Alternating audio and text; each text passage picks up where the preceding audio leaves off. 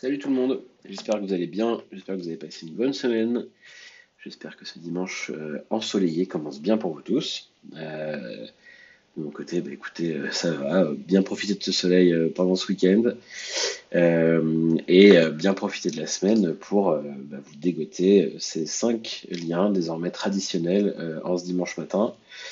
et dont on va parler ensemble pendant 20-25 minutes.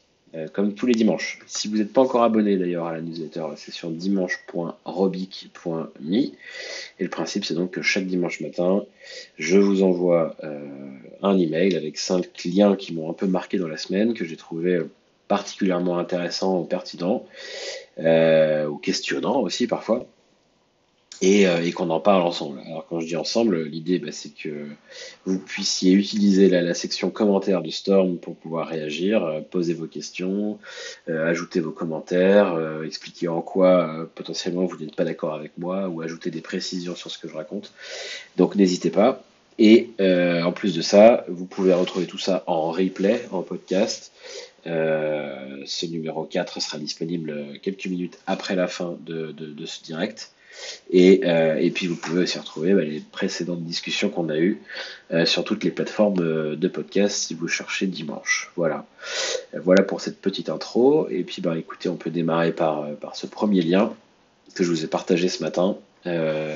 c'est une, une prédiction d'un économiste qui a l'habitude d'intervenir sur la chaîne Vice et qui nous dit que pour lui, Sonos devrait être racheté peut-être par Apple ou voire Google dans les 90 prochains jours.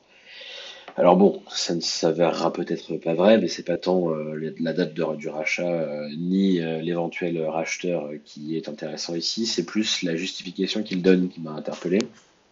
En fait, en disant que ben, finalement, pendant les mois qui viennent, on va devoir passer plus de temps chez nous qu'auparavant, parce que même si ça y est, depuis lundi, on peut euh, sortir un peu plus librement de la maison. En réalité, euh, voilà, nos, habitudes euh, vont un peu changer et on va devoir un peu plus rester à la maison. Et, et du coup, pour lui, la bataille pour être l'équipement un peu central du foyer va faire encore plus rage qu'auparavant. et, et du coup, bah, c'est pour ça que pour lui, Sonos euh, a une belle opportunité parce que euh, on connaît la qualité de ses produits euh, audio, sa simplicité d'utilisation. on connaît aussi un peu sa volonté d'être plutôt haut de gamme, mais en restant assez, assez accessible quand même. Et du coup, pour lui, ça en fait un bon candidat à un rachat et, et un bon candidat à être finalement un des, piliers de, l'équipement comme ça des foyers et, de ce côté un peu central de l'équipement des foyers. On sait en plus que euh, bah, Sonos travaille beaucoup sur les sujets de la voix, des, interfaces vocales. Euh, aujourd'hui, il supporte euh, Alexa et Google Home.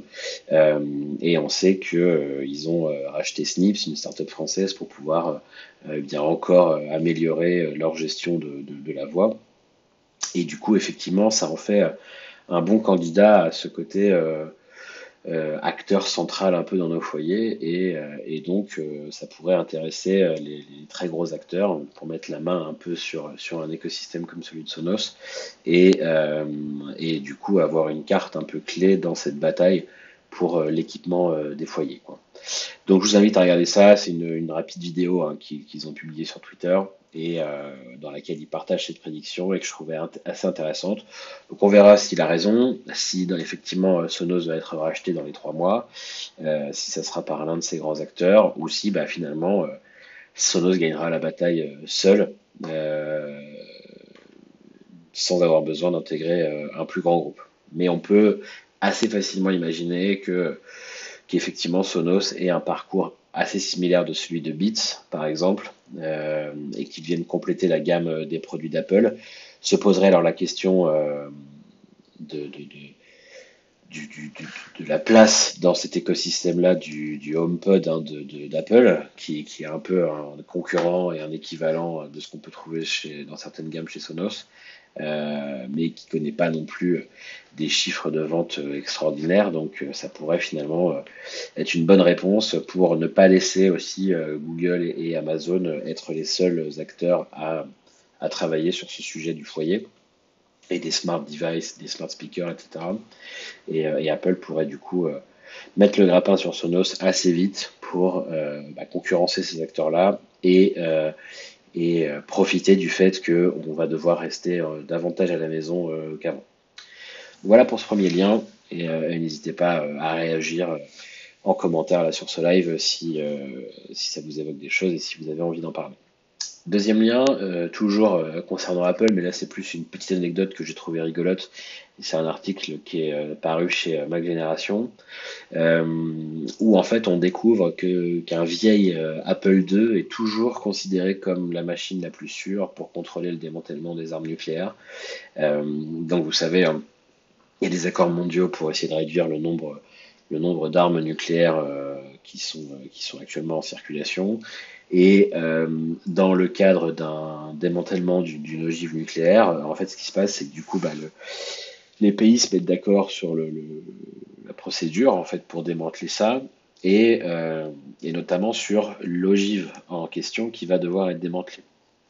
Et en fait, pour contrôler qu'il s'agit bien de la bonne ogive euh, qui est fournie par le pays, euh, pour pouvoir être démantelé, eh bien, euh, l'ordinateur qui a été considéré comme étant le plus sûr, parce que à la fois son architecture est largement connue de tous et euh, elle, elle est trop faible, enfin trop, comment dire, trop, elle n'est pas assez puissante quoi pour pouvoir euh, finalement cacher du code qui serait exécuté en arrière-plan et sans que sans qu'on s'en rende compte.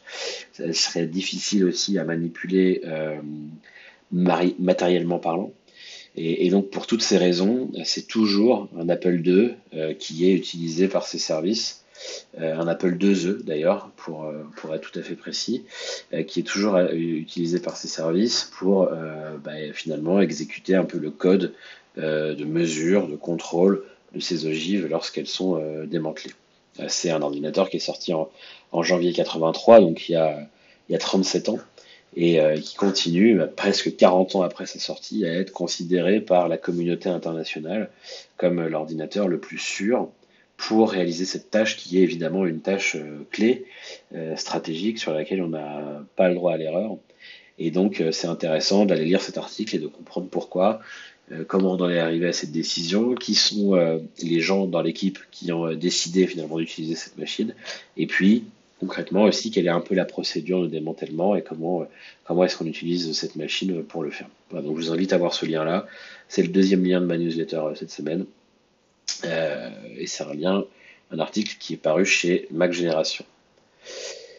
Troisième lien, en ce dimanche, un sujet qui est un peu moins étonnant, un peu moins marrant aussi, surprenant, c'est un article paru cette fois-ci chez The Verge qui euh, vient compléter une série d'enquêtes hein, qui ont été publiées à la fois chez eux, mais aussi euh, sur pas mal d'autres euh, acteurs de la presse, à propos des modérateurs chez Facebook et puis plus, plus globalement sur, sur les grandes plateformes, qui nous montrent que toute cette série d'articles nous a montré un peu les, les impacts et les traumatismes que pouvait en fait engendrer euh, le fait d'être modérateur chez ces plateformes-là et le fait de devoir euh, un peu au quotidien euh, subir tout un tas de contenus voilà, à la fois violents, pornographiques, pédopornographiques, etc et, et de devoir en fait les voir pour pouvoir les modérer et les supprimer de la plateforme, cas les rendre inaccessibles aux utilisateurs. Et, euh, donc ça, évidemment, on nous promet euh, beaucoup d'intelligence artificielle sur ces sujets-là, mais en réalité, ce sont des armées de modérateurs qui sont externalisés. C'est pas des salariés de Facebook, par exemple, euh, c'est des boîtes externes qui mettent à disposition des, petites mains pour pouvoir faire ça. Et, en fait, voilà, il y a eu un jugement là, qui a été rendu aux États-Unis pour reconnaître le fait d'avoir euh, des, des, syndromes post-traumatiques finalement pour les gens, pour une grande partie des modérateurs qui, tiennent ce rôle. et ils recevront donc une compensation financière. Et, Facebook, là, va devoir payer 52 millions de dollars euh, aux modérateurs, pas à chaque modérateur, évidemment c'est un montant total, euh, qui auront euh, du coup développé ce syndrome post-traumatique. Là, on parle beaucoup de Facebook évidemment parce que parce que c'est un peu c'est l'un des grands leaders mondiaux et on en parle souvent et et là, il y a ce jugement, mais en réalité, c'est une pratique, euh, des problèmes surtout qui sont communs à toutes les plateformes euh, de, diffusion de contenu. Moi, j'avais eu l'occasion d'échanger avec euh, une modératrice euh, d'une grande plateforme de vidéo française, pour pas la nommer, qui, qui me disait qu'effectivement, elle aussi, au quotidien, subissait finalement des contenus qu'on aurait même, nous, du mal à imaginer tant qu'on n'est pas tombé dessus et qu'elle avait, pour certains d'entre eux, développé une forme de, de tolérance. Quoi. Elle s'était habituée à voir certaines images pourtant, euh, pourtant assez, assez dures.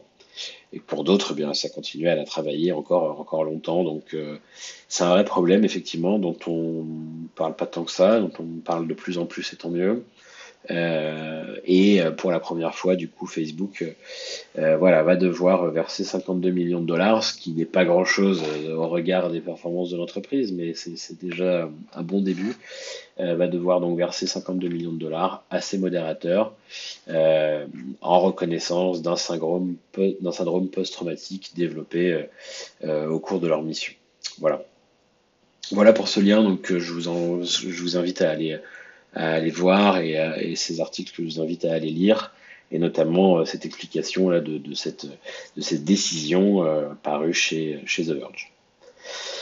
Troisième, euh, quatrième article pardon de la semaine, euh, un article cette fois-ci de BuzzFeed, BuzzFeed News, qui décidément voilà couvre couvre plutôt bien l'actualité ces derniers mois et, et que je je prends de plus en plus plaisir à lire. Euh, et en tout cas, voilà, c'est une news qui a pas mal tourné cette semaine et que je vous relaye de chez eux, mais j'aurais pu choisir une autre source aussi pour, vous en parler. C'est le fait que Twitter a annoncé qu'ils allaient désormais permettre à l'ensemble de leurs employés qui le souhaitaient de travailler de chez eux euh, et non euh, de façon définitive et pas uniquement euh, en ce moment pendant la crise du Covid. Et donc ils allaient généraliser le travail en remote, le travail à la maison, le télétravail, c'est le mot que je cherchais en français, voilà. alors ils garderont toujours des bureaux un peu partout dans le monde, dans lesquels les gens pourront continuer à aller travailler, mais quiconque le souhaitera pourra continuer à rester travailler à la maison.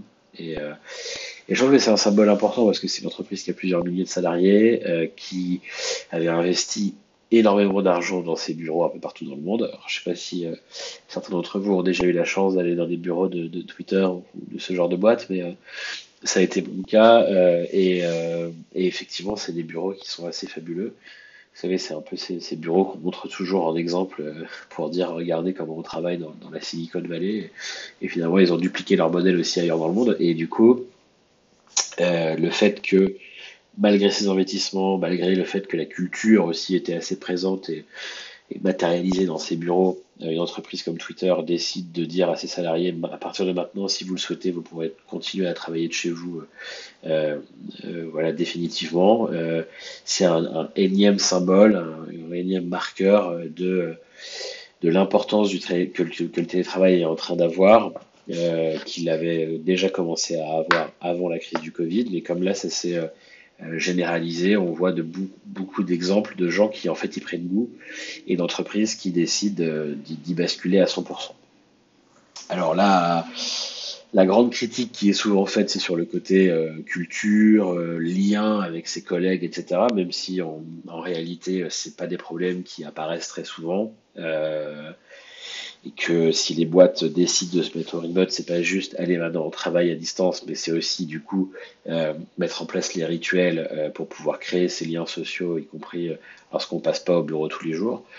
Donc ça demande effectivement des efforts là-dessus, mais à part ça, le, les bénéfices sont, sont gigantesques en fait. C'est-à-dire à la fois en termes de, confort de travail pour les gens, euh, le fait euh, écologiquement, le fait qu'on n'ait plus à se déplacer pour aller au, bureau, le fait de gagner du temps justement sur ces déplacements, la capacité à s'organiser différemment dans sa journée.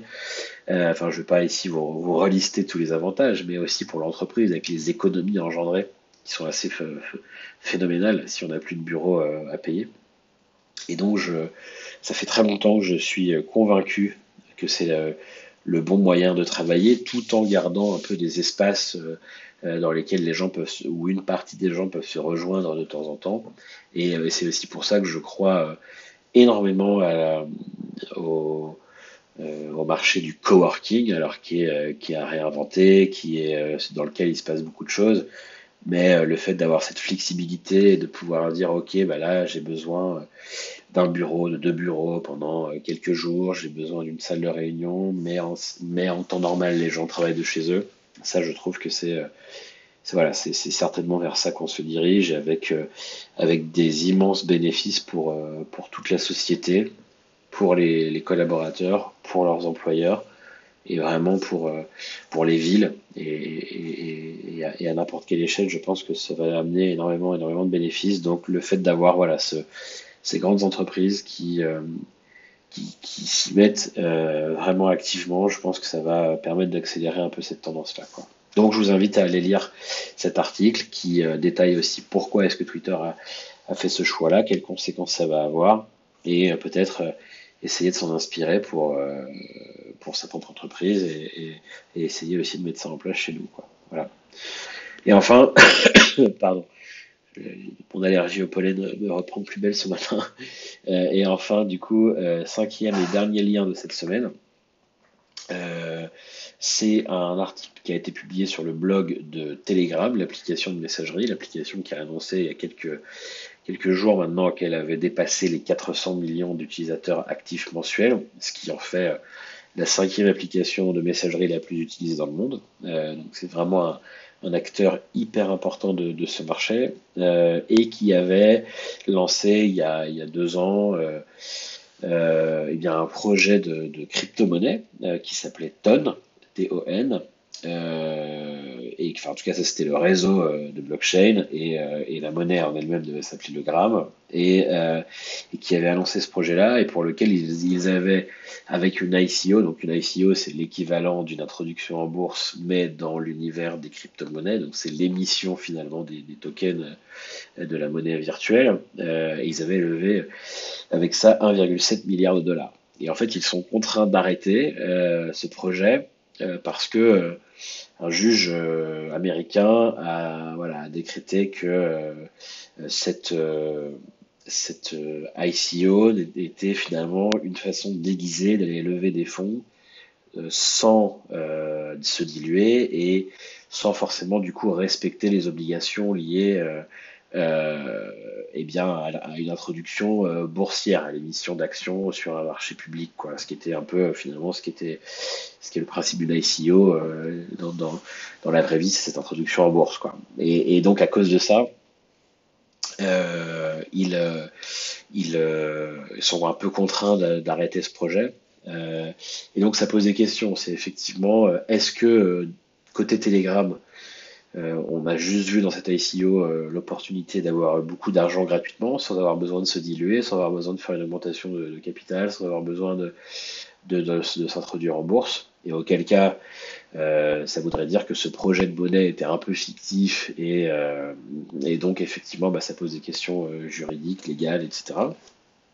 Ou alors, est-ce que eh bien, cette décision aux États-Unis est malheureuse parce qu'elle elle va bloquer euh, l'arrivée de, cette monnaie virtuelle au sein d'une application de messagerie euh, hyper populaire, ce qui aurait pu encore accélérer l'adoption par le grand public de, ces, crypto-monnaies. Et donc, auquel cas, ça serait effectivement euh, bah, une belle perte, parce que s'il y a bien un acteur qui était capable de démocratiser au moins dans sa cible une, monnaie comme celle-ci, c'était bien Telegram. Euh, là où euh, on, voit les difficultés de Facebook avec Libra à, réunir euh, des acteurs autour d'eux et, à le déployer au sein de ses applications.